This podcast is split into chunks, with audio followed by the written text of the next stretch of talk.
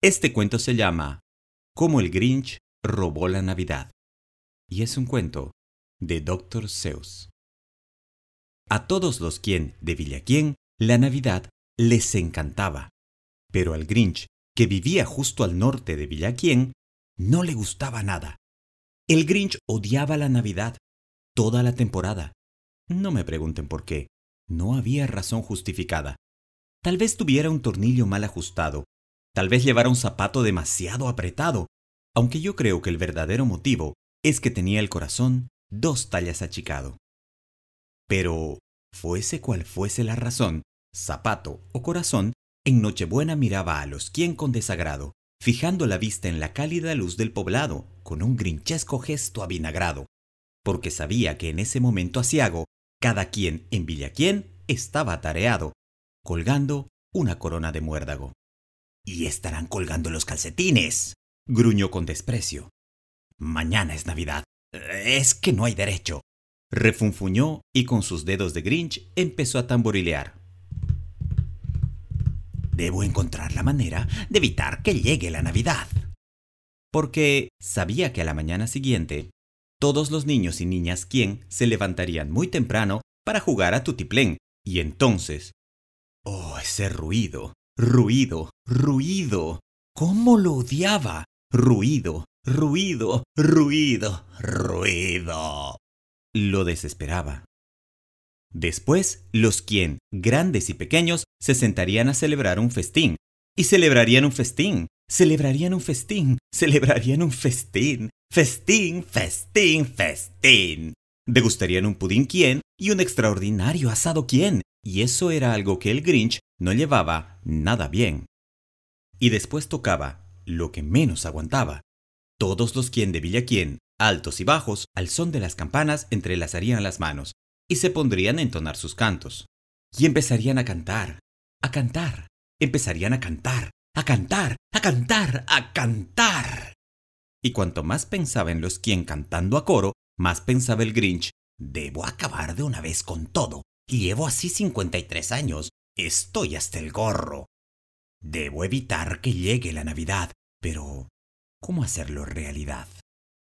Entonces se le ocurrió una idea, una idea espantosa. Al Grinch se le ocurrió una idea maravillosa y espantosa. Ya sé lo que voy a hacer. Soltó una risotada con el morro y confeccionó un traje de Papá Noel con su abrigo y su gorro, y se carcajeó y cacareó.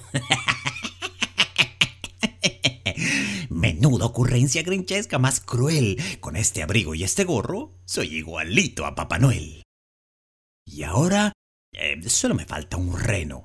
El Grinch miró a su alrededor, pero como renos hay pocos, no encontró ninguno. ¿Creen que eso lo detuvo? No. El Grinch dijo entonces muy ufano, ya que no encuentro ninguno, yo mismo haré uno. Llamó a su perro Max y le ató con gran destreza un enorme cuerno bien montado en la cabeza.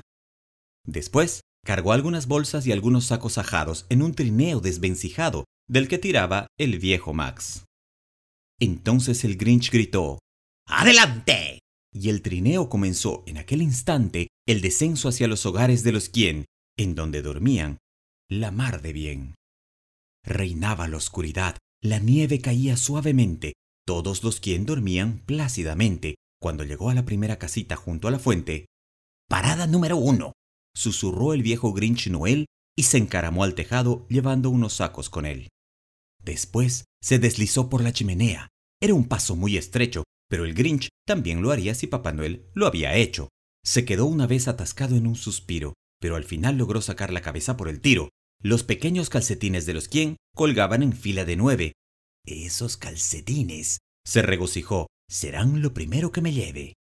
Después culebreó con una sonrisa de gusano por la habitación y se llevó todos los regalos, pistolas de juguete, bicicletas, patines, tambores, tableros de ajedrez, triciclos, palomitas y alfajores, y los metió en los sacos.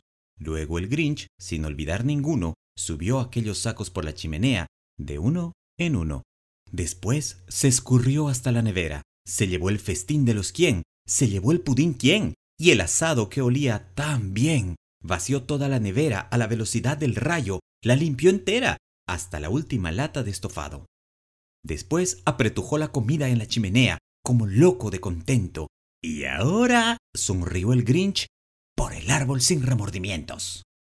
Y el Grinch se puso a empujar el árbol. No es broma. Cuando escuchó un sonido débil como el arrullo de una paloma, se dio la vuelta rápidamente y vio una diminuta quien. No tenía ni dos añitos, la pequeña Cindy Lou Quien.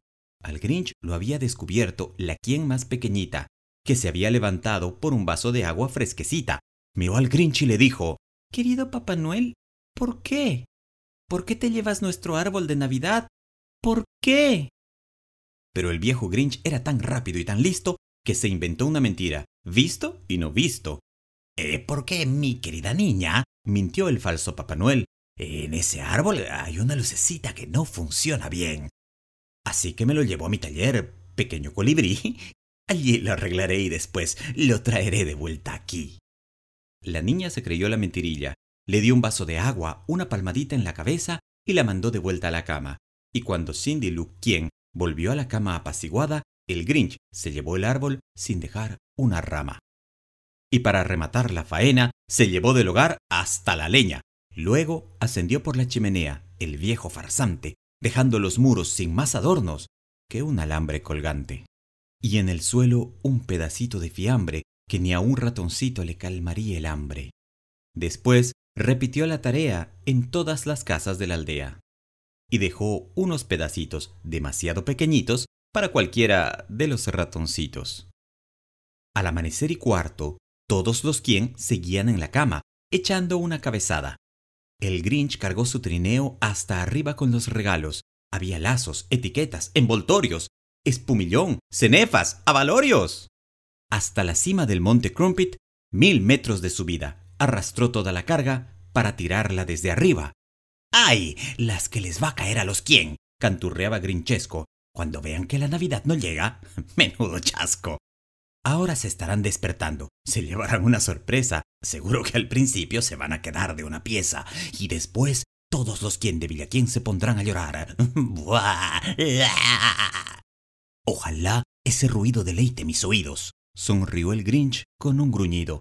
Acercó la mano a la oreja y se quedó escuchando. Oyó un sonido que ascendía por el monte blanco. Empezó muy bajito, después fue aumentando. Pero no era un sonido triste, no, era un sonido alegre. ¿Cómo era posible? Era alegre, muy alegre. Bajó los ojos hacia la aldea y se le salieron hacia afuera. No hay quien se lo crea. Se armó la marimorena. Todos los quien en Villaquien, altos y bajos, estaban cantando sin los regalos. No había evitado que llegara la Navidad. Había llegado. De una u otra manera, se había hecho realidad. Y el Grinch, con los pies tiritando de frío, le daba vueltas y más vueltas. ¿Cómo habrá ocurrido? Ha llegado sin lazos, sin etiquetas, sin cajas, embalajes ni tarjetas. Y por primera vez el Grinch pensó intrigado. Tal vez la Navidad no sean solo los regalos, tal vez la Navidad tenga otro significado. ¿Y después qué pasó? Bueno, en Villaquien se decía que su pequeño corazón aumentó tres tallas aquel día.